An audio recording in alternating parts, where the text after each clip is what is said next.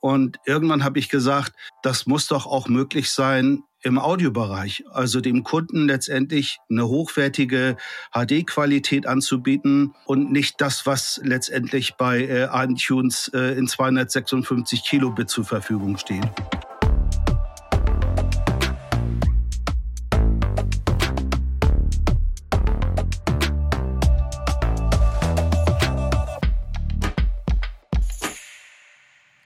Herzlich willkommen zu einer neuen Ausgabe von Kilohertz und Bitgeflüster mit einer kleinen Anmerkung vorweg.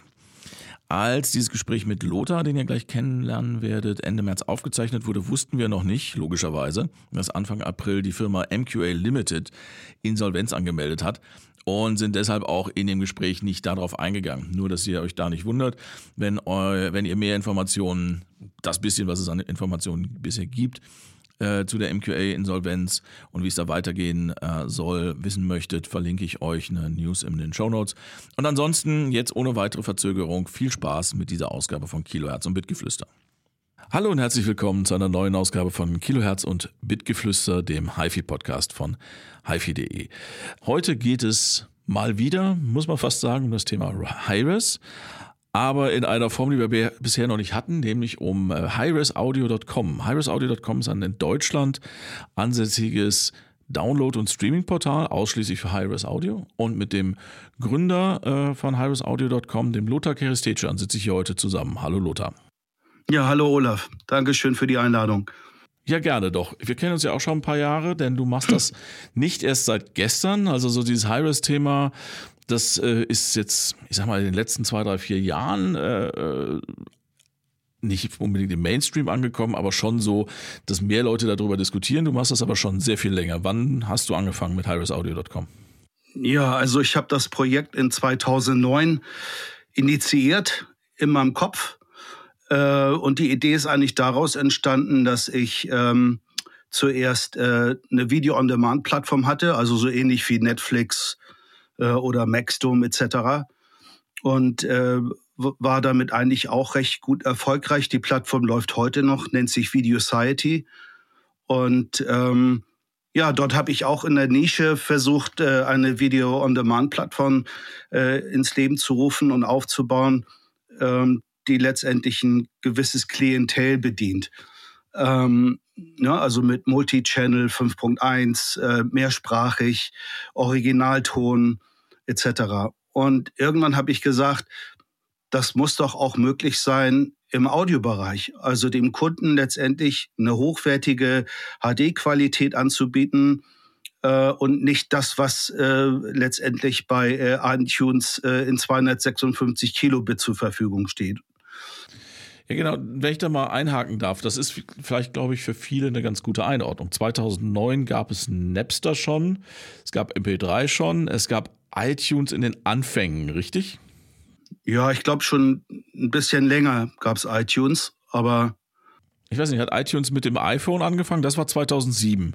Nee, nee, mit Bei dem iTunes, iPod. iTunes hat iPod also davor angefangen. Also sprich, die Leute für die Leute, die es wirklich interessiert hat, war das Thema Musik-Download durchaus schon bekannt, aber das ging dann halt in entweder MP3, äh, mehr oder weniger illegaler Qualität und Herkunft oder eben was Kaufen anging, war es tatsächlich iTunes. Gab, was gab es noch andere Anbieter damals? Ja, ich glaube, so, so, so ein paar, ich komme jetzt natürlich auf die Namen nicht, da bin ich jetzt nicht vorbereitet, aber es, es gab schon äh, andere Anbieter, auch von der Deutschen Telekom äh, gab es hier in Deutschland äh, einige Plattformen. Ähm, ne, also ich glaube, weltweit gab es zu dem Zeitpunkt schon knapp 150 oder 200 Anbieter, die Music on Demand in MP3-Format anbieten. Hm, genau. Also wir waren noch sehr weit davon entfernt, Lossless zu machen. Und von Hi-Res, da hat noch überhaupt keiner drüber nachgedacht. Richtig, genau. So, ja. da, das ist die Situation, einfach nur so, um den Rahmen aufzuziehen. Ich, jetzt darfst du gerne noch ein bisschen weiter erzählen, wie du dann auf die verrückte Idee gekommen bist, ich mache gar nicht, ich, ich, ich mache nicht erst CD-Qualität, sondern richtig High-Res. Ja, genau. Und, und da ich ja schon mal im, im High-Res-Bereich Audio unterwegs war, nämlich mit DVD-Audio, damals, wo ich bei Panasonic und Technics äh, Business Development und Produktmanager war, äh, habe ich ja äh, schon damals versucht, äh, ein physisches Produkt auf den Markt zu bringen mit einer sehr hochwertigen Audioqualität. Und wie gesagt, ich habe gesagt, das muss ja dann auch körperlos möglich sein, also voll digital, kein physisches Produkt, sondern alles on demand. Und ähm, daraus ist letztendlich die Idee entstanden. Und ähm, mit dem Businessmodell und dem Businesskonzept bin ich ähm, nach New York geflogen, äh, habe ähm, Termine bei Warner und Universal erstmal gemacht, äh, glücklicherweise und äh, den versucht, dieses Geschäftsmodell zu äh, verkaufen, nämlich dass ich deren Studio Masters, also das, was im Volt äh, bei denen hoch und heilig äh, äh verschlossen ist, äh, sozusagen lizenziere. Bei dem Gespräch im Jahr 2009 wäre ich gerne dabei gewesen.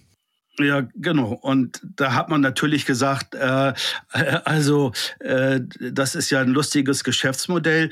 Äh, damit hat uns noch nie jemand konfrontiert. Was äh, stellen Sie da sich denn darunter vor? Und dann sage ich, na, ich möchte die audiophile äh, Kundschaft bedienen mit der höchstmöglichen Qualität und glaube dort, äh, dass es dort einen Markt gibt. Sicherlich nicht keinen Massenmarkt, aber ein, eine Nische, äh, die letztendlich äh, die ich bedienen und angehen möchte. Naja, und die haben sich dann das Geschäftsmodell erstmal angehört, angeguckt und haben mich wieder nach Hause geschickt.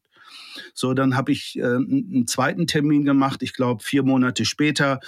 Äh, und dann wurde das Meeting auch immer größer. Dann kamen äh, vier, fünf Leute noch dazu aus anderen Bereichen äh, und haben sich das Geschäftsmodell nochmal angehört. Ähm, und dann durfte ich wieder nach Hause fahren und dann beim dritten Mal in New York äh, hat das den Klick gemacht. Äh, Zumindest hat Warner gesagt zu dem Zeitpunkt, äh, wir könnten uns das gut vorstellen, ein Pilotprojekt mit ihnen zu machen. Ähm, ja, das, das war dann schon mal ein, ein tolles Signal. Und ähm, drei Wochen später kam Universal auf mich zu und hat gesagt, auch wir sind bereit, mit Ihnen ein Pilotprojekt zu starten. Okay, und das war für mich irgendwo der Startschuss, im Hintergrund schon mal äh, die Technik vorzubereiten, also sprich das Backend, äh, also die ganze Serverstruktur, das Konzept, was dahinter steht und das Frontend, letztendlich die Webseite, wo die Leute die Musik äh, drüber beziehen können. Ähm, so, und das hat letztendlich eineinhalb Jahre gedauert, äh, um das Ganze aufzubauen, äh, bis ich einen Prototyp hatte, um tatsächlich äh, den Jungs und Mädels in New York auch zu zeigen, äh, so sieht es aus und so kann es funktionieren. Und dann hieß das, okay, Lothar, wir sind bereit, einen Vertrag mit dir unterzuzeichnen. Aber äh, wir haben äh, parallel äh, mit einem Lokalanbieter, nämlich mit HD Tracks in Amerika, ähm, äh, ein gleiches Modell aufgezogen. Und äh, wir möchten erstmal mit HD Tracks sechs Monate den US-Markt testen und nicht gleich ein, ein neues Projekt, wo wir keine Erfahrung haben äh, in, in Europa. So, und dann haben die letztendlich gesagt, wir fangen das Projekt äh, mit HD Tracks an und äh, wenn wir guter Dinge sind, dann kannst du sechs Monate letztendlich äh, dazustoßen. Das hat mich natürlich massiv verärgert, weil äh, man hat letztendlich ein, ein, Geschäftsmodell und Konzept von mir genommen und äh, es lokal mit einem amerikanischen Unternehmen äh, ja, kopiert, sozusagen. Ähm, das, das hat aber, das hat mich nicht wirklich gestört, weil ich wusste schon, dass, dass dahinter äh, Potenzial steckt und äh, ich, ich nicht so viel Konkurrenz zu erwarten habe, selbst wenn jemand anders erstmal damit loslegt. Und so ist es ja auch äh, denn realisiert worden. Na gut, da gibt es mittlerweile ja verschiedene, aber ich versuche immer noch, mich daran zurückzuerinnern, ähm, was ich im Jahr 2009 unter dem Begriff High-Res verstanden habe, beziehungsweise ob ich den Begriff damals überhaupt schon benutzt habe. Richtig ist, ja, HD, DVD, HD Audio, das, das, das äh, und auch äh, SACD, das sind auch alles Sachen, die es da schon mal gab oder teilweise auch schon gegeben hatte, die also auch schon wieder auf dem absteigenden Ast waren. Ähm, das ist aber auch nicht allzu lange her, dass irgendwie die Musikindustrie äh, äh in, in Panikmodus verfallen ist. Ähm, aufgrund der Vorstellung, dass MP3-Kopien ihrer Musik im Netz getauscht werden können. Ähm, was ist denn bei denen in den Köpfen passiert, dass sie dann wenige Jahre später sagen, ja nicht nur können wir jetzt unsere Musik äh, äh so verteilen, sondern wir geben auch noch unsere Masterqualität, weil 192 Kilohertz, 96 Kilohertz war zu diesem Zeitpunkt wahrscheinlich die übliche Qu Archivqualität bei den äh, Musikfirmen, oder? Ja, ja, genau. Genau, das, das war ja äh, generell das zweite Problem. Also nachdem ich den Vertrag unterzeichnet habe, habe ich natürlich mir vorgestellt, dass, dass da ein Bombenarchiv an, an hochauflösender Musik zur Verfügung steht. Und dann äh, kam man zurück zu mir und hat gesagt, also Lothar, äh, wir, wir haben mal recherchiert und äh, unser ganzer Archiv basiert auf äh, Microsoft Windows ähm, ähm, Audiocodec. WMA genau in, in 512 Kilobit. also, und dann habe ich gesagt, das kann ich nicht gebrauchen, das ist keine HD. Ja, so, und dann haben die gesagt, naja, mehr können wir gar nicht anbieten. Und, dann habe ich gesagt, oh, das, das, das geht nun wirklich nicht. Ähm, da, da, da müsst ihr halt recherchieren. Und, und es hat eigentlich eine Weile gedauert, weil ich bin davon ausgegangen, dass man zumindest die DVD-Audio- und SACD-Produktion, die man gemacht hat, dass man die Archiv hat, archiviert hatte. Mhm. Stellte sich aber heraus, aus Kostengründen, weil äh, Musik zu archivieren, gerade in der Datenrate, war zu kostspielig und man hat die Masters zerstört. Also mhm. ähm, da habe ich mich auch gewundert, wie man letztendlich so ein Werk von einem Künstler in einer höchstmöglichen Qualität einfach nicht archiviert äh, und zerstört, äh, nur weil letztendlich keiner äh, die Qualität zu dem Zeitpunkt angefordert hat. War das zu diesem Zeitpunkt noch die Denke, dass das analoge Mastertape ist das Master und das digitale ist nur die flüchtige Kopie oder wie, wie ist das zu erklären? Nee, ich glaube, es war einfach ein Kostenfaktor, dass man nicht aus, aus Kostengründen äh, irgendwelche Server aufsetzt, wo man die ganze Musik speichert. Ja, so und äh, die die ersten Produktionen, die ich bekommen habe, da haben ja die Studiomanager für mich in New York die einzelnen Mastering-Studios abgeklappert und gefragt, was habt ihr denn noch auf Festplatte rumliegen? Könnt ihr mal nachschauen. Ja, so äh, äh und, und das äh, hat natürlich auch sehr lange gedauert, um, um die Leute in, in New York so ein bisschen auf, auf mein Konzept zu bringen und zu sagen, das sind die technischen Voraussetzungen, die ich brauche und das müsst ihr schön bitte suchen. Ne? Und dann ist es natürlich so ein, ein Henne-Ei-Problem, dass wenn du so viele Leute auf einmal aktivierst, ist die Frage, wie viel Umsatz generieren wir damit? Ja?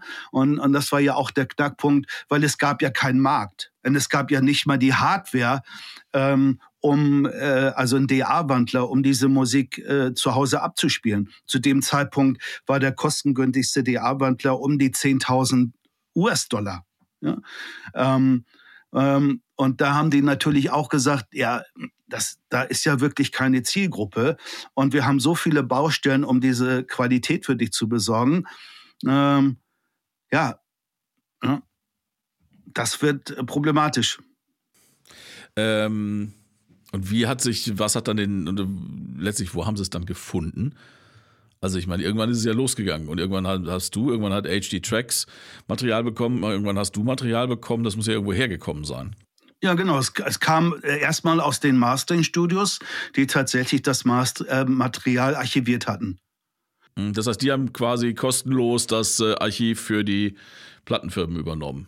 Ja, äh, ich glaube unbewusst sozusagen, ja, so und dann und dann hat man letztendlich sich Gedanken gemacht, wie man sozusagen das Material äh, im Haus von den Plattenfirmen oder von den Lizenzgebern archiviert oder eine Firma äh, organisiert, die die letztendlich diese Musik sammelt, äh, archiviert, äh, bereitstellt, äh, in den Vertrieb bringt und so weiter. Also das war wirklich absolutes Neuland.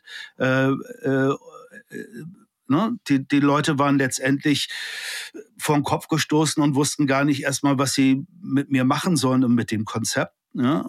Und da mussten sehr viele Wege für geöffnet werden, um tatsächlich überhaupt das Content, den Content zu beschaffen. Dieser, ich sage mal, etwas laxe Umgang mit dem, mit dem eigenen Archiv, ist das denn, bezieht sich das auf den Gesamtkatalog oder ist das auch zieht sich das auch auf, ich sage jetzt mal in Anführungsstrichen, äh, Strichen, wichtige Künstlerinnen und Künstler. Ich könnte mir jetzt vorstellen, dass, also, ja, ein, ein, ein, ein von Elvis, ein Mastertape, das ist ein, ein kultureller Schatz, der aber auch gleichzeitig auch für die Rechteinhaber äh, bares Geld wert ist. Da würde ich doch als jemand, der versucht, da auch noch die nächsten vier, fünf, sechs Jahrzehnte Geld mit zu verdienen, ist doch mein eigenes Anliegen, das so bestmöglich und so stabil wie möglich äh, zu erhalten. Genau, davon bin ich ja ausgegangen. Und das war aber nicht der Fall. Das habe ich letztendlich erst initiiert mit meinem Geschäftsmodell. Ja, so. Und heute ist es ja tatsächlich so, dass die Studios ein, ein, nochmal ins Archiv gehen, die Analogbänder rausholen und äh, einen Remaster machen. Ja. Ähm, Teilweise investieren sie äh, gutes Geld und, und, und gute Leute, um, um ein gutes Master zu kreieren. Teilweise äh, äh, wird da auch äh, schnell mal was produziert äh, ohne einen Qualitätsmaßstab. Ja. Ja. Ja. Okay. Ähm, also, das, das heißt, irgendwann äh, ging das dann äh, trotzdem los bei dir und auch das muss man ja heutzutage äh, vielleicht nochmal deutlich machen. Zu dem Zeitpunkt hast du ausschließlich an einzelne Download Downloads gedacht. Also da war Streaming ähm, noch kein Thema. Nee, da war nee, da war Streaming äh, wirklich noch kein Thema. Also weil, weil ich auch daran glaubte, dass, dass die Leute, die ich bediene, äh, aus dem haptischen Bereich kommen und, und auch bereit sind, äh, diese Qualität zu besitzen und zu kaufen. Ja. Okay, und wann ging es dann los? Wann, wann ist der erste bezahlte Download über highresaudio.com passiert? Äh, ja, also ich habe äh, Hi-Res Audio auf den norddeutschen HiFi-Tagen im Februar 2011 gelauncht. Mhm.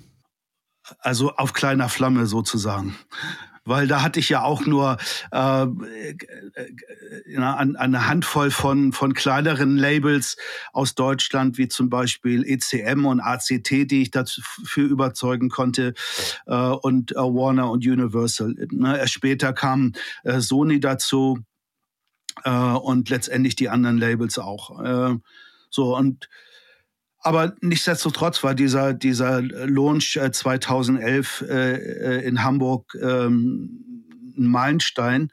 Und ähm, ja, und es hat auch funktioniert. Ja. Naja, scheinbar, weil wir haben jetzt äh, ähm, zwölf Jahre plus später und äh, du machst das immer noch. Genau, richtig, genau. Ja, ähm, mittlerweile dann eben auch mit einem Streaming-Angebot, da kommen wir vielleicht später nochmal zu. Ähm, ich könnte mir vorstellen, dass das am Anfang, also ich weiß es auch, weil damals äh, äh, habe ich das, hast du mir das Thema sicherlich auch mal irgendwann vorgestellt. Ich glaube, dass es nicht nur bei den, bei den Plattenfirmen, sondern auch bei der Presse, bei den Hardwareherstellern und letztlich auch bei, bei Kundinnen und Kunden viel Überzeugungsarbeit war. Hast du das auch so empfunden oder war, war das der leichtere Teil? Ja, nein, nein. Also das war genauso schwer, als äh, die Leute in New York äh, davon zu überzeugen, weil ich hatte ja ein Problem. Ich hatte auf einmal den Content, den, den ich haben wollte, aber ich hatte keine Hardware, äh, um letztendlich die Kundschaft äh, mit Produkten in einem finanzierbaren Budget zu bedienen. Und da habe ich natürlich durch meine Connections aus ähm, äh, aus meiner Vergangenheit äh, die ganze Hardware-Industrie abgeklappert und habe gesagt, pass auf, hier ist mein Geschäftsmodell. Was ich jetzt brauche, sind DA-Wandler und äh, Endgeräte, äh, die, die letztendlich ähm, 24-Bit-FLAC bis äh, 192 Kilohertz äh, abspielen können. Ja? Äh, und das äh, möglichst kostengünstig. Und da war ich natürlich in einer äh, guten Situation, weil ich hatte die ganzen Kontakte, die ich hatte, nie enttäuscht. Und die Leute hatten auch ein gewisses Vertrauen in mein Geschäftsmodell und in meiner Person und haben gesagt, okay, Lothar, ähm, äh, lasst uns daran arbeiten und äh, wir gucken, dass wir schnellstmöglich Produkte äh, mit diesem DA-Wandler auf den Markt bringen. Und das hat glücklicherweise auch geklappt. Mhm. Aber es gab doch, wir hatten ja DVD-Audio äh, und, und, und äh, gab es ja auch schon, äh, wo ja dann auch schon 192, 24 drauf war. Also musste solche, aber waren das dann einfach die DVD-Player, die das abspielen konnten oder äh, wie hat man das damals genutzt? Genau, es waren die DVD-Spieler, die letztendlich einen integrierten DAC hatten. Mhm. Und alles, was im weiteren Sinne klassisches HiFi war, war halt auf äh, Toslink war 96, 24 schon ein Thema oder war alles CD-Qualität? Alles CD-Qualität, alles Redbook-Standard, genau. Ja. Okay. Ja. Dann hast du ja tatsächlich, also dann war dein Produkt ja tatsächlich für einen nicht existierenden Markt. Richtig, Oder genau. Wie haben, die, wie, wie haben die Leute dann, was, was war denn damals dann die Möglichkeiten, äh, High-Res wirklich zu hören, wenn es nicht über die HiFi-Anlage geht? Ja, ich glaube, ich hatte von, von Wave Wave, äh, wie heißt der, einen amerikanischen Hersteller, äh, hatte ich einen, einen DAC mir gekauft aus Amerika einen sehr hochwertigen, ich glaube für 6.500 US-Dollar.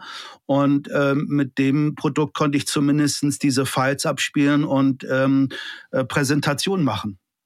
Mhm. So. Und, ähm, und, und langsam dazu kamen dann äh, auch andere Geräte, äh, unter anderem äh, von Daniel Weiß aus der Schweiz, ähm, der einen sehr äh, großartigen DAC bis heute noch äh, entwickelt. Äh, den hatte ich auch für eine lange Zeit äh, und habe damit vorgeführt.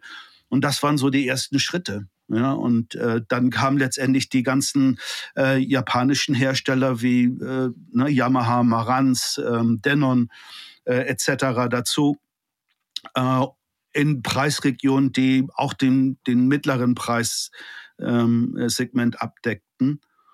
Ja, und bis heute ist es ja so, dass du mittlerweile einen USB-Stick kaufen kannst für 60 äh, Euro, äh, der diese Dateien abspielen kann. Ja, ja, genau. Heutzutage ist das, ist das kein, kein Problem mehr. Äh, damals. Na gut, die, die, die, ich sage jetzt mal, bezahlbaren DUC-Chips muss es gegeben haben, weil irgendwas muss ja in den DVD-Playern drin gesteckt haben. Genau. Das heißt, die, die Technologie, weil es nicht Neues hat, musste einfach nur noch zusammengeführt werden. Richtig, genau.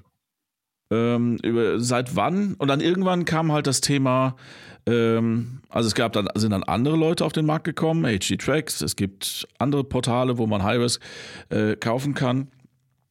Ähm, ja. Was aber dann wirklich, und das muss man ja auch einfach mal so sehen, die, die Art und Weise, wie ähm, nicht wir HiFi-Fans, sondern die Welt an sich Musik hört, verändert hat, war dann natürlich dann das Thema Streaming. Also Spotify ist sicherlich mit deutlichem Abstand die meistgenutzte Musikquelle äh, äh, weltweit. Wie lange hat das gedauert, bis dir klar war, okay, ich muss auch mal über das Thema High-Res-Streaming nachdenken? Und wie lange hat das gedauert, bis du, oder wie lange hast du an diesem Gedanken, die Leute wollen meine Musik oder ihre Musik besitzen, festgehalten? Ja, das, das tun sie ja bis heute noch, weil 80 Prozent meines Umsatzes generiere ich aus den Downloads.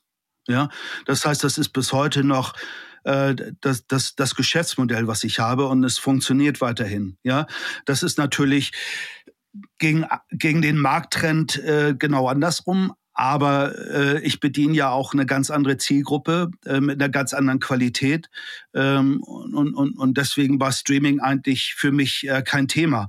Äh, Erstmal benutze ich mein Streaming-Portal als Qualitätssicherung. Das heißt, die Leute können letztendlich den Streaming das abonnieren und hören exakt die, die Qualität von den Files, die sie auch erwerben. Also es ist eine kleine Qualitätsmarketing-Geschichte.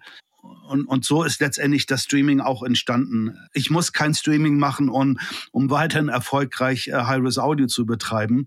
Letztendlich ist äh, Streaming äh, absolut ein Luxus. Ich meine, man, man muss bedenken, dass ich äh, ein Privatunternehmer bin, der total privat finanziert ist. Ähm, ich habe keine Investoren, ich habe ähm, keine Kredite, ich, ne, ich schulde keinem Geld. Ne, das Unternehmen ist profitabel seit Anfang an und so möchte ich auch weiterhin äh, mein Unternehmen führen. Im Streaming-Bereich ist es so, dass äh, die, die Traffic, äh, die insbesondere durch den hohen Datenraten bei High-Res Audio generiert werden, so viel Geld kosten, dass du eigentlich durch den Abopreis äh, absolut ein, ein dickes, fettes Minus machst am Monatsende. Und ähm, das ist nicht nur bei mir so, sondern äh, das ist bei, äh, ob es bei Spotify und den Co. ist es genau das Gleiche. Äh, da ich aber äh, keine Telekommunikationsfirma als Investor habe oder ein riesengroßes Unternehmen, ich meine Amazon, Apple, Google, Spotify äh, werden letztendlich quersubventioniert äh, meistens äh, von Investoren, die ihre Rendite mit, was weiß ich, 12 oder 15 Prozent eintreiben und der Rest, den du letztendlich aus dem Revenue Share hast, reicht nicht aus, um wirklich deine Fixkosten zu deckeln. Gut, es ist natürlich immer schwierig, über äh, die, die Geschäftsmodelle von, von anderen zu reden. Ähm, also ich halte das für absolut nicht unwahrscheinlich, was du sagst. Ähm, aber es ist eben, also was ich halt überlege, ist ähm, Spotify nicht aber im Prinzip alle anderen haben mittlerweile ja zumindest äh, äh, mit Lossless angefangen. Mhm. Und viele äh, bieten eben auch sogar einen äh, High-Res-Varianten an im Streaming. und ähm, verlangen dafür auch extra Geld. Siehst du das als Bedrohung für dein Geschäftsmodell oder ist das einfach, sind es andere Welten? Das sind andere Welten. Also das, mein Unternehmen ist komplett anders aufgebaut. Das sieht der Kunde natürlich zuerst nicht, wenn er bei uns auf der Webseite ist, aber äh, da ist schon ein gravierender Unterschied zwischen Hi-Res Audio, Audio und den anderen. Und tatsächlich, seitdem äh, Amazon und, und Apple äh, auf dem Markt sind, äh, auch mit HD, äh, ist mein Umsatz nicht gesunken, sondern eher gestiegen. Ja, so, äh, ich hatte auch nie einen Konkurrenzgedanke, dass Apple oder Amazon mir Konkurrenz bieten, weil äh, das ist nicht der Fall. Ja, so die, die seriösen Leute, die tatsächlich wertschätzen, was wir machen und wie wir es machen und bereitstellen, kommen zu uns und bleiben auch bei uns, weil sie wissen, dort kriegen sie echtes, reizes High-Res-Audio und keine Fakes und kein abgesampeltes Material, was mittlerweile gang und üblich ist bei allen Portalen, was traurig ist, aber leider Fakt ist. Und das nicht nur beim Download, sondern natürlich auch beim Streaming. Also, äh, das ist so diese berühmte Frage, nicht überall, wo High-Res dran steht, ist äh, High-Res äh, drin, ähm, die du ansprichst, weil man, also als ähm, Person, die das am, am anderen Ende streamt oder, äh, äh oder äh, runterlädt, ähm, bin ich jetzt zunächst mal darauf angewiesen zu glauben, wenn da jemand sagt, ich, ich, ich schicke dir jetzt einen 192 Kilohertz Stream ja. Ähm, da, da, habt ihr, ihr zertifiziert eure eigenen Tracks, habe ich das, kann man das so sagen? Also ihr, ja, ja, genau. Also ich habe garantiert das. Richtig, genau. Also wir haben seit Anfang an eine Qualitätskontrolle installiert äh, mit äh, sogar eigenen Tools, die wir entwickelt haben lassen, äh, um äh, eine Qualitätskontrolle abzubilden, egal was Material angeliefert wird.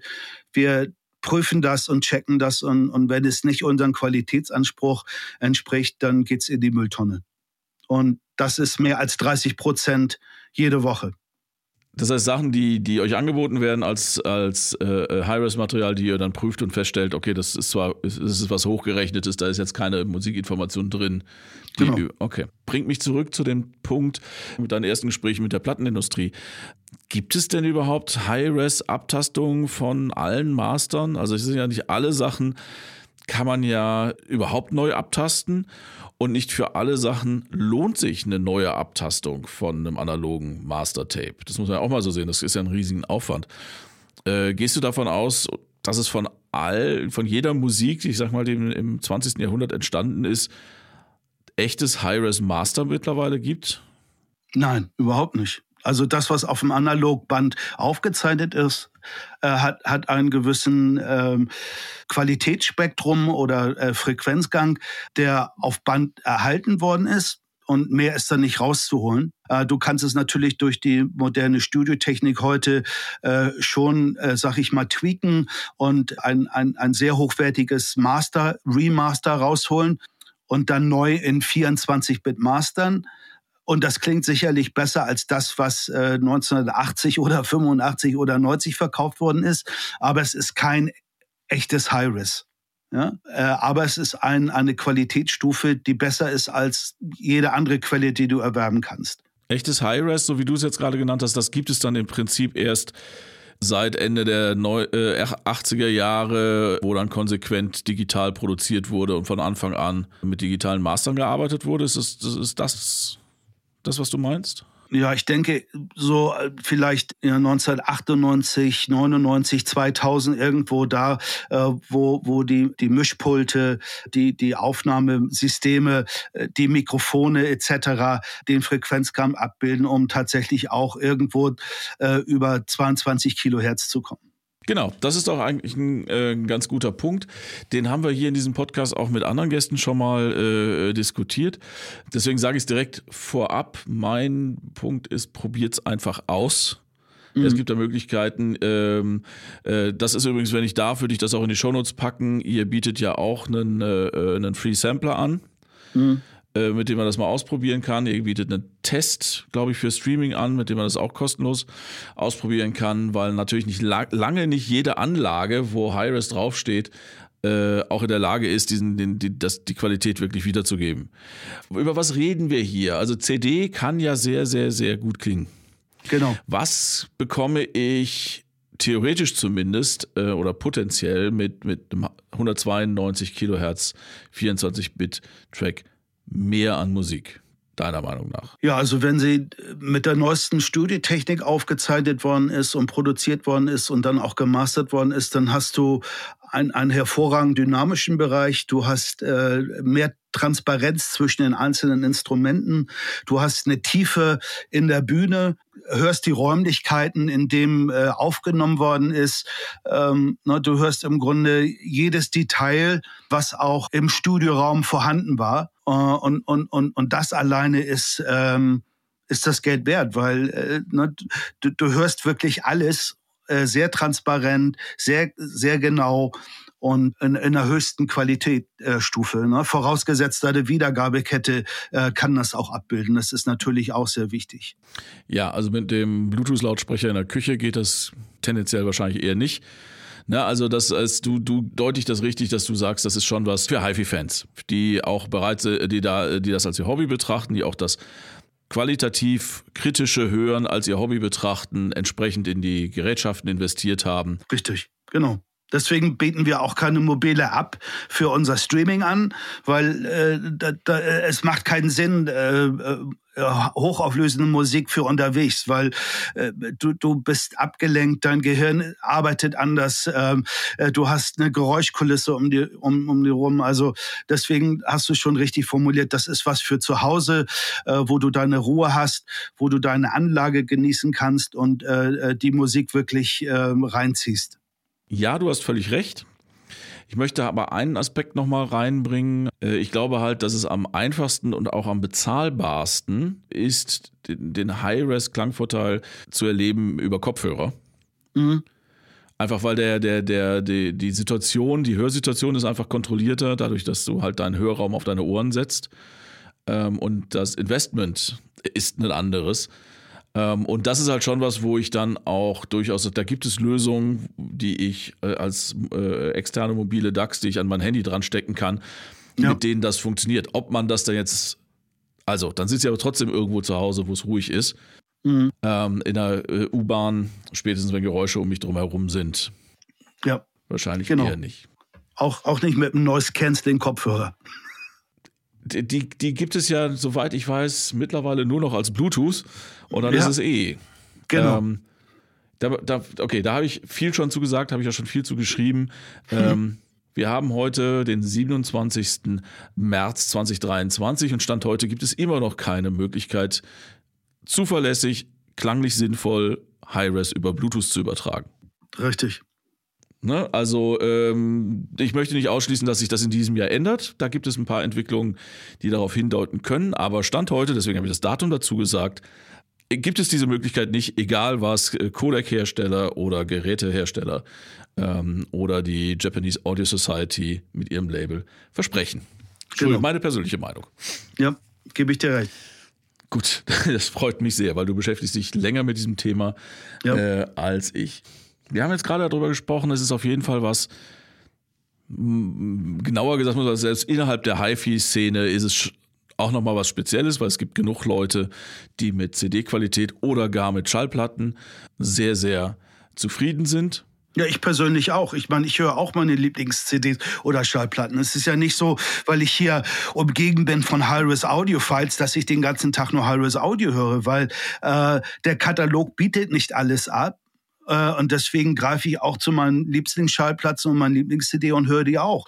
Ich meine, jedes Audioformat hat seine äh, Berechtigkeit im Markt, äh, ob es nun MP3 ist äh, oder äh, Spotify gestreamt oder wie auch immer. Jedes Format hat, hat seine äh, Nutzbarkeit und sein Vorteil. Und deswegen soll jeder entscheiden, wie und was er hört ja, und wenn man die, die letzten Marktzahlen aus den USA nimmt, dann äh, hast du ja auch vor 12, 13 Jahren auf das falsche Pferd gesetzt. Hättest du in Vinyl investiert, hättest du jetzt äh, einen, äh, würdest du jetzt in einem Markt spielen, der größer ist als der äh, Markt an, äh, an, an physisch verkauften CDs. Genau. Also ja. in den USA ist es ja mittlerweile so. Das Streaming ist da natürlich weitaus größer als alles zusammen, aber ich habe jetzt tatsächlich nicht reingeguckt, so genau in die Daten, um dir jetzt zu sagen, wie groß der Anteil von HD oder High-Res-Downloads ist. Aber ich wage zu prophezeien, dass der Umsatz weltweit damit sehr viel geringer ist als der mit Vinyl. Richtig, genau. Ja, ja. Weil ähm, ja. ist ein spannendes Thema für, für ein anderes Gespräch, dass es eben die Einzigartigkeit oder das Besondere an Vinyl kann ich eben auch auf einer günstigen Anlage erleben.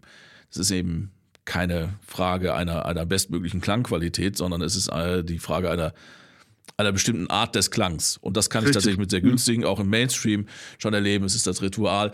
Äh, das haben wir halt alles nicht. Ne? Das High-Res-Thema ist halt ein sehr körperloses.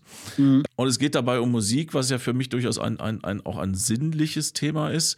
Ähm, das finde ich die, die, das könnte ich mir vorstellen, dass das gerade am Anfang eine schwierige Lernkurve war, auch für die Hersteller, zu sagen, okay, ich will ja mehr Musik und Musik, dafür brauche ich aber mehr Technik. Noch mehr digital, noch mehr Auflösung, noch mehr Leistung von so einem DUC-Chip um dann am Ende mehr Musik daraus zu holen. Aber es ist auf jeden Fall ein, ein, ein Trend, der auch weiter funktioniert. Zumindest ist das meine Wahrnehmung. Ja, ja, solang, solange der Content kommt. ja, was ist denn mit dem Argument, also das hat John Darko mal in einem Podcast gesagt, eigentlich so dieses High-Res, ob man jetzt den Unterschied hört oder nicht, ist ihm vergleichsweise egal. Sein Anspruch ist einfach zu sagen, ich weiß doch, dass ihr die Musik in dieser Qualität da liegen habt. Gebt sie mir doch bitte einfach in der bestmöglichen Qualität, die zur Verfügung steht. Und dann kann ich diese Qualität so gut hören, wie ich sie eben kann. Ist das was, was du unterschreiben würdest? Und ist das die Zukunft, auf die wir hinarbeiten? Äh, es ist egal, in welcher Qualitätsstufe wirklich Musik äh, dich erreicht. Solange sie dich emotional berührt und was auslöst, was dir Freude und, und, und Glück bringt und, und eine gewisse Zufriedenheit. Ich denke, das ist das Aller, Allerwichtigste, was auch der Künstler erreichen will. Ja? Und, und deswegen ist äh, die, die Qualitätsstufe in erster Linie eigentlich egal. Aber du hast ja auch anfangs gesagt, ich bediene ja eher die Kundschaft, die Musik hören zu ihrem Hobby gemacht haben. Und wenn du viel Geld in dein Hobby investierst, möchtest du natürlich auch die bestmögliche Quelle haben. Ja, und ich habe zum Beispiel sehr viele Kunden, mit denen ich auch persönlichen Kontakt habe. Das sind meistens Doktoren, Professoren, Ingenieure und die sagen, Herr Kiristetian, ich, ich finde Ihr Portal super und die die, die Musik äh, haut mich einfach weg. Und wissen Sie, ich habe nur eine halbe Stunde Zeit in der Woche, um Musik zu hören. Und die halbe Million Stereoanlage, die ich in meinem Haus habe, die möchte ich genießen in der halben Stunde. Und deswegen gönne ich mir auch diese Musik. Geht das, was du gerade gesagt hast, so ein bisschen in die Richtung, unabhängig davon, ob ich in der Situation, wo ich gerade bin, diesen Unterschied wirklich höre. Ich weiß, ich höre die, die Grundlage, das, das, das ist das Bestmögliche.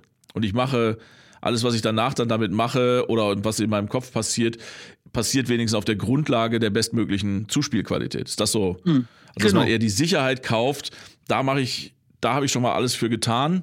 Und dass man jetzt nicht daran zweifeln muss, ähm, dass es vielleicht von der Quelle her schon besser sein könnte. Ist das das, was die Leute letztlich kaufen, wenn sie High-Risk kaufen? Wenn du, wenn du wirklich eine, eine Wiedergabekette hast, die die Auflösung und Frequenz der, der Source, also der Quelle abbilden kann und, und im Raum stehst, dann hast du tatsächlich eine andere Wahrnehmung von der Musik, als wenn ich jetzt einen, einen MP3-Fall darüber abspielen würde. Ja, also das ist schon ein krasser Unterschied. Mhm. Ja?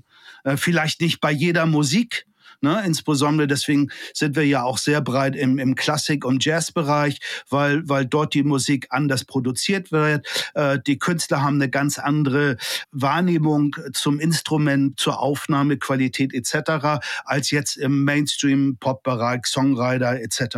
Ja, so.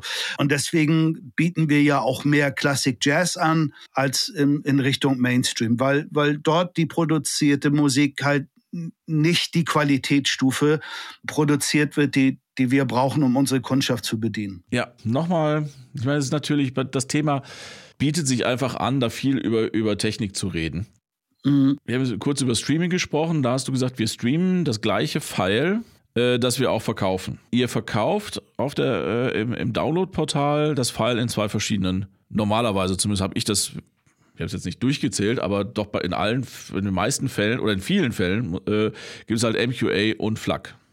Also es gibt immer das FLAC 24-Bit, das ist Default das Format. Und dann alternativ, wenn verfügbar, bieten wir auch MQA an oder DSD ähm, ja, oder auch DXD. Äh, aber äh, im Grunde. FLAC ist der Standard. FLAC ist der absolute Standard. Ähm, warum bietet ihr MQA noch zusätzlich an? Das soll ja im, im, besten Fall genau das gleiche sein wie das FLAC. Ja, äh, also es ist eine sehr lange Geschichte. Ich kenne ja Bob Stewart von Meridian, sprich von MQA, schon sehr lange und wir haben ja zusammen auch das D-Video-Audio-Thema bearbeitet und umgesetzt.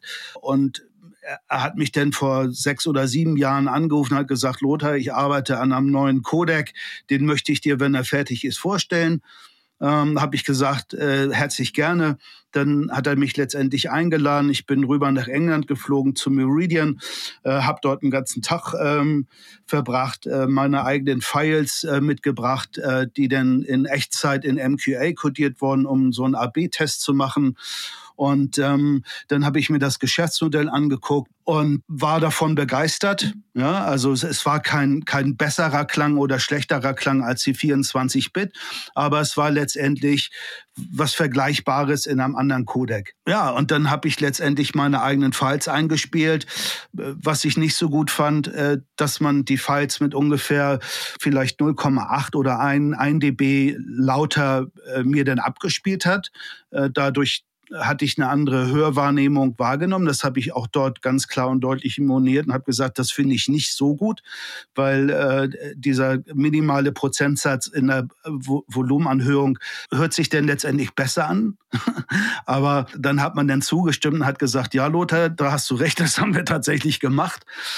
Das war der ein, eigentliche negative Faktor von dem, von dem Besuch. Aber wie gesagt, ich habe dann gesagt, pass auf, lass uns da weiter arbeiten und äh, ich, ich helfe dir gerne dabei, MQA in den Markt zu bringen. Und dann äh, Bob Stewart und MQA äh, zweimal auf der High in München irgendwelche Showcases präsentiert.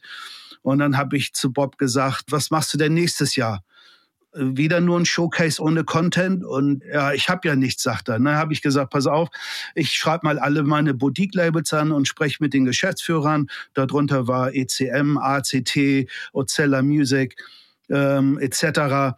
Und dann konnte ich letztendlich ein schönes Musikshowcase mit ungefähr äh, zwölf ähm, ähm, Produktionen und äh, vier Labels zusammenstellen, was wir dann äh, auf der High-End zum dritten Mal mit Content präsentiert haben, so dass MQA auch einen gewissen Fortschritt zeigte. Nur was denn am, am Ende der Veranstaltung rüberkam, ist, dass das ganze Marketing drumherum mir nicht äh, fair und offen war, sondern man hat hier eine, eine Blackbox verkauft, ohne wirklich ehrlich und offen zu kommunizieren, dass es ein verlustbehaftetes Format ist. Du hörst zwar keinen Unterschied, aber von den technischen Daten ist es verlustbehaftet. Es ist, sind nicht 24 Bit mehr, sondern es sind nur 17 Bit. Also er, er schneidet da sehr viel raus. Er benutzt eigene Encoders und Decoders und Filters, um letztendlich die, dieses MQM-Format zu bearbeiten. Das heißt, das Original, die originale Quelle, die vom Produzenten und vom Musiker produziert wurde, verfälscht er, äh, ohne den den Künstler irgendwie mal zu fragen, dürfen wir das und können wir das so machen? Ja, weil es ist ein anderes, ein anderes Bild, was du denn letztendlich hörst. Ja? Und dann habe ich zu Bob gesagt, pass auf, die, die Kommunikation nach draußen muss offen und ehrlich sein. Du kannst nicht sagen, das ist High-Res Audio, äh, wenn es ein verlustbehaftetes Format ist. Es geht gar nicht. Und, und da, da haben wir uns so natürlich äh, gestritten, weil ich habe gesagt, ohne dass das ehrlich kommuniziert wird, möchte ich es auch nicht mehr anbieten. Also habe ich den ganzen MQA-Content erstmal komplett von der Plattform runtergenommen. Äh, sechs Monate später gesagt, okay, wir schalten das wieder auf, äh, aber ich werde eine Pressemitteilung rausbringen und äh, mein eigenes Marketing betreiben, was MQA ist. Und das sorgte natürlich ja, für großes Unruhe bei MQA und ja, für eine zerstörte Freundschaft jetzt. Aber letztendlich muss jeder selber wissen, was er kauft. Im Grunde bin ich eine Plattform, die sehr qualitätsbewusst äh, und ehrlich äh, Formate anbietet. Und, und der Kunde soll letztendlich entscheiden, ob er das FLAG, das MQA oder das DSD kauft. Ne? Er kauft kein schlechtes Format und auch kein schlechtes hörbares Format, sondern er, er muss letztendlich entscheiden, was er hören möchte und was er kaufen möchte. So, ähm, das heißt, letztlich sagst du, du bietest MQA an, weil die Leute es wollen. Ist das jetzt mal sehr, sehr einfach runtergebrochen? Weil die Nachfrage da ist. Ja, sie, sie, sie ist nicht gestiegen. Also weiterhin ist der Umsatz mit MQA, der liegt bei zwei Prozent. Und das ist nicht mehr geworden über die letzten fünf Jahre. Ja, das heißt, ähm, da existiert eine kleine Kundschaft ähm, an, an Kunden, die MQA kaufen und haben möchten. Und die bediene ich letztendlich. Da du aber bis heute mit keinem äh, verfügbaren Messtools die MQA-Files testen kannst, ist es so, dass du auch keine echte Qualitätskontrolle durchführen kannst. Das heißt, die MQIs, die wir anbieten, da gehen wir davon aus, dass äh, wenn wir das, das 24-Bit-Flag einmessen und analysieren, dass im Grunde die Quelle für das MQL identisch ist. So, ähm, das ist äh, eine Vertrauensbasis, die wir da haben müssen. Ja? Äh, wir sehen aber sehr oft auch, dass äh, die Flags abgesampelt worden sind, also von 44 oder 48 auf 96 oder höher und äh, das MQA trotzdem in der Qualitätsstufe angeboten wird. Und dann bieten wir aber das MQA nicht an, weil wir wissen, äh, dass hier ähm, äh, aus scheiße Bonbons gemacht worden ist. Ja? Und dann wird das MQA von uns auch nicht angeboten, sondern wir bieten das, das Flag in der nativen Samplingrate an äh, und nicht in der, in der hochgerechneten Samplingrate. Das heißt, ihr bietet das, wenn ihr das, das, das FLAG nicht anbietet, bietet ihr auch das MQA nicht an. Doch, wir bieten das Flag immer an. Wir bieten das Flag immer an, aber dann, dann, dann fragen wir den, den Mastering-Student an, möchte uns bitte das echte Native äh, äh, geben, nämlich das wäre dann 48 oder 44. Und das bieten wir dann an. Und nicht das 96 oder 192. Genau. Das heißt, wenn es bei euch bestimmte Dateien nur in 48, äh, 24 äh, gibt, dann äh, ist das eurer Meinung nach das beste Native, was ihr, was, was ihr bekommen könnt. Und wenn woanders äh, was anderes draufsteht, dann sage ich jetzt mal äh, politisch korrekt, dann ist das zumindest keine Qualität, die euch zur Verfügung steht. Genau, also dort gibt es dann keine Qualitätskontrolle. aber zurück zum Streaming. Das heißt aber auch, wenn ich das richtig im Kopf habe, dass ihr dann beim Streaming aber nicht auf MQA sitzt, wie es ja zum Beispiel ein, ein mittelgroßer Mitbewerber tut. Genau, nein, das, das, das FLAG in 24-Bit ist auch Standard ähm, beim, beim Streaming. Warum, warum gibt es dann überhaupt MQA, wenn man ganz einfach FLAG streamen kann? Ja, weil es ein Geschäftsmodell ist äh, von Bob Stewart. Ne? Äh, also äh, im, im Grunde ist es ja, ja sein, sein ein, ein Geschäftsmodell. Na gut, aber also auf jeden Fall sagst du, mit eurer äh, Technologie kann man FLAC genauso gut streamen.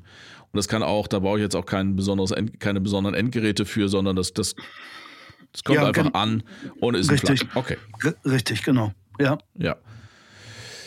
Äh, was ich, ich meine, ich kann mich jetzt nicht hinsetzen und durchzählen.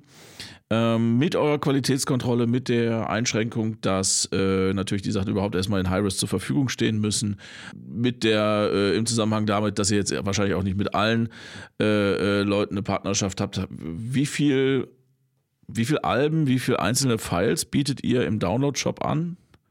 Also ist das im, Angebot im Streaming das gleiche? Nee, also im, im Download sind es ungefähr äh, 900.000 Tracks und äh, im, im Streaming ungefähr 800 plus 1000 Tracks.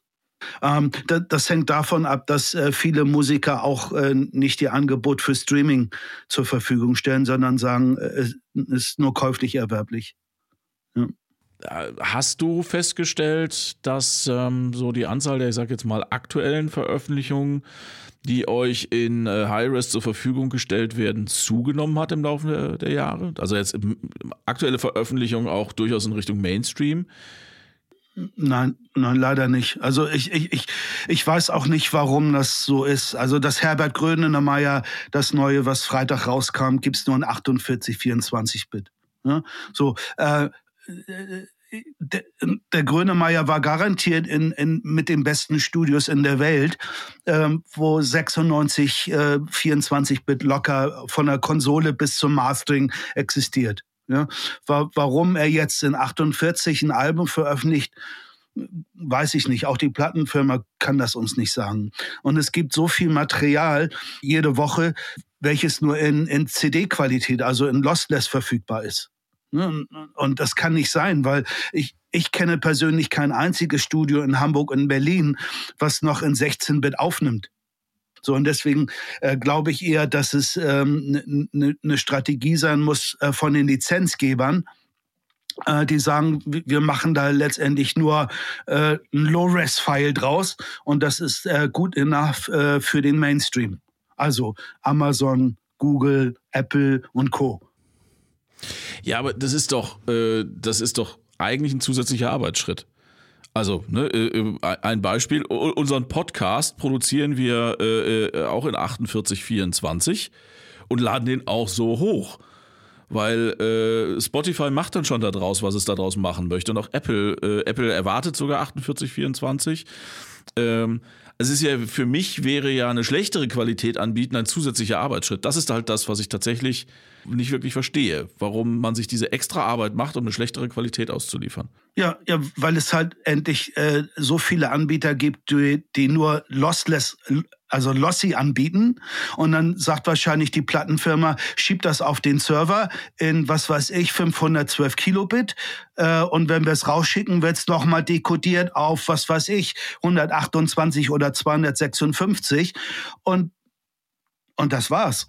Und mehr halten die auch nicht vor. Also das Geschäftsmodell, was ich vor 13 Jahren vorgestellt habe und festgestellt habe, hat sich in 13 Jahren nicht geändert. Ja, du hast eben das Beispiel Herbert Grönemeyer gesagt, das neue Album. Ähm, ist das denn, äh, das jetzt gibt es jetzt in 48, 24, wer trifft denn diese Entscheidung? Ist das ähm, eine Entscheidung des Künstlers in dem Fall? Ist das eine Entscheidung der Plattenfirma? Ist das das Management? Äh, irgendjemand muss ja sagen, das machen wir, das machen wir nicht. Weißt du das? Also ich glaube, der Künstler eher weniger. Ja, der beschäftigt sich eher mit, mit, dem, mit dem Musikmachen und mit dem Instrument. Äh, ich denke eher, das liegt am, am Studiopersonal. Hm? Also ich denke, da wird die Entscheidung getroffen, äh, dass man sagt, äh, von der Speicherkapazität der Files äh, reicht uns 48, weil 96 und 192 fressen natürlich viele Daten auf dem lokalen Server, der im Studio stehen muss. Ne? Das ist auch vielleicht eine wirtschaftliche Kalkulation, die das Studio hat. Ne? Wie viel Festplattenkapazität haben wir noch über und was müssen wir dazu kaufen und erweitern und pipapo. Und wahrscheinlich wird diese Entscheidung im Studio getroffen, weil die Plattenfirma setzt sich damit nicht auseinander und, und die, die meisten Künstler auch nicht. Ja? Es sei denn, sie heißen Neil Young und äh, versuchen es immer wieder da, das Thema äh, mit einem eigenen, eigenen Player sogar. Ja, genau, ja. Äh, ähm, na gut, aber das ist, das ist sicherlich ein anderes Thema. Nein, ich, das ist nämlich auch mein Eindruck, also, oder wäre, was heißt Eindruck? Hätte ich jetzt auch geraten, dass also den Künstlerinnen und Künstlern im Zweifelsfall es ihnen entweder egal ist oder im Zweifelsfall ist ihnen dran gelegen, die bestmögliche Qualität auszuliefern. Mhm. Ähm, ja klar, irgendwo zwischendrin, ich meine, du hast natürlich völlig recht, auch heute noch ist das Speichern, Transportieren von Datenmenge äh, von einer bestimmten Datenmenge kostet ein bestimmtes Geld. Das heißt, wenn ich die Datenmenge halbiere, und das ist ja der Unterschied zwischen, ziemlich exakt der Unterschied zwischen 48 und 96 äh, äh, jeweils in 24 Bit. Für den Privatgebrauch ist, äh, ähm, wo es halt um ein paar hundert, ein paar tausend, vielleicht ein paar zehntausend Daten, Dateien geht, ist Festplattenspeicher nicht mehr sehr teuer. Aber wenn es natürlich um Milliarden von Dateien geht, die man, die so ein großer, ähm, gro äh, ein großes Label irgendwo aufheben muss, ist es vielleicht tatsächlich sicherlich einfach ein Kostenfaktor nach wie vor. Ich weiß es nicht. Naja, auch gerade im Studio, gerade wenn du jetzt, sag ich mal, drei, vier Monate im Studio bist und äh, dort immer wieder aufnimmst und aufnimmst und dies und jenes, ja, das, das frisst natürlich viel, viel Speicher. Ja? So, und dann ist die Frage, wie gut ist das Studio, wo du da äh, äh, drin bist, äh, aufge aufgesetzt und aufgebaut im ihrem IT-Bereich, weil das ist mittlerweile ein ganz wichtiger Faktor im Studio. Und, und wenn der nur halbherzig irgendwie implementiert ist, dann, dann gibt's da tatsächlich Flaschenhälse, die, die, die zu Problemen führen. Ja. ja. Na gut, aber ich meine, sieh's mal anders. Wenn jeder 192 Kilohertz anbieten könnte, dann hättest du gar kein besonderes Angebot mehr. Genau, ja, ja, das, ja, klar. Aber ich denke, jeder sollte in 88, 2 oder 96 äh, mittlerweile äh, sein Material veröffentlichen. Das ist, äh, das ist Industriestandard, zumindest im Tonstudio und, und das sollte auch veröffentlicht werden. Äh, also es, es bringt nichts mehr, irgendwas noch äh, äh in Lossy oder äh, Lossless äh, Format irgendwie zu veröffentlichen weil, weil die Gerätschaften, die Gerätschaften sind da, die Bandbreite über Mobil, über äh, Speicherkapazitäten, das ist alles da. Ne? Also es, es gibt keinen Grund, warum man qualitätsgeminderte Musik ähm, transportiert. Weil wenn du dir anguckst, dass äh, so viele Sender HD anbieten, nur noch HD oder mittlerweile UHD, ja, und demnächst doch mal äh, äh, das getrippelt. Äh, das sind Datenrate, da kommt das Audio äh, im Bruchteil nur hinter, ja. Genau, und es ist halt, ich meine, das ist wieder der, der, der, um den Punkt, äh, äh, ging es jetzt schon ein paar Mal. Es ist halt, ich überlasse damit ja dann mir am anderen Ende die Wahl. Ne, ich kann ja in der, in der Streaming-App sagen, und ja, nee, wenn ich unterwegs bin, dann reicht mir aber 320 Kilobit. Ne, dann, äh, aber äh, wenn ich halt dann zu Hause trotzdem irgendwie den voll aufgelösten äh, Stream bekomme, dann warum nicht? Aber gut, ähm, das Thema werden wir zwei jetzt und auch jetzt nicht lösen können. Also wir zwei sowieso nicht und sicherlich nicht jetzt und heute. Ähm, so zum Abschluss dieses Gesprächs vielleicht äh, möchte ich ganz gerne noch mal ein bisschen über Musik reden. Wir haben jetzt viel über die Technologie der Musik und über die äh, Industrie der Musik gesprochen. Wie oft bist du in diesem Jahr schon dazu gekommen, Privatmusik zu hören. Privat heißt nicht mit dem Interesse, ein, äh, etwas für deinen Job auszuwählen oder Qualität zu checken oder ein Produkt zu testen, sondern einfach nur, um mal mit der Musik auszuspannen. Wie oft kommst du da noch dazu? Oh, da musst du nachdenken. Ist lange ja. her. Ja, hm, ist wirklich lange her. Mhm. Ähm, ja, also ich höre viel Musik in der Woche, bedingt dadurch, dass ich damit beschäftigt bin, ja. Äh, aber tatsächlich äh, äh, privat sich hinsetzen und ähm, ein, ein, Musikstück oder ein Album zu genießen, ja, vielleicht ähm, 15, 20 Minuten in der Woche. Immerhin. Kannst du dich noch daran erinnern, was das letzte Album oder das letzte Stück war, wo du, mit dem du das gemacht hast? Oder letzte Künstlerin, Künstler? Ja, das war äh, Foreplay ne, äh, so, so äh, American Fusion Jazz.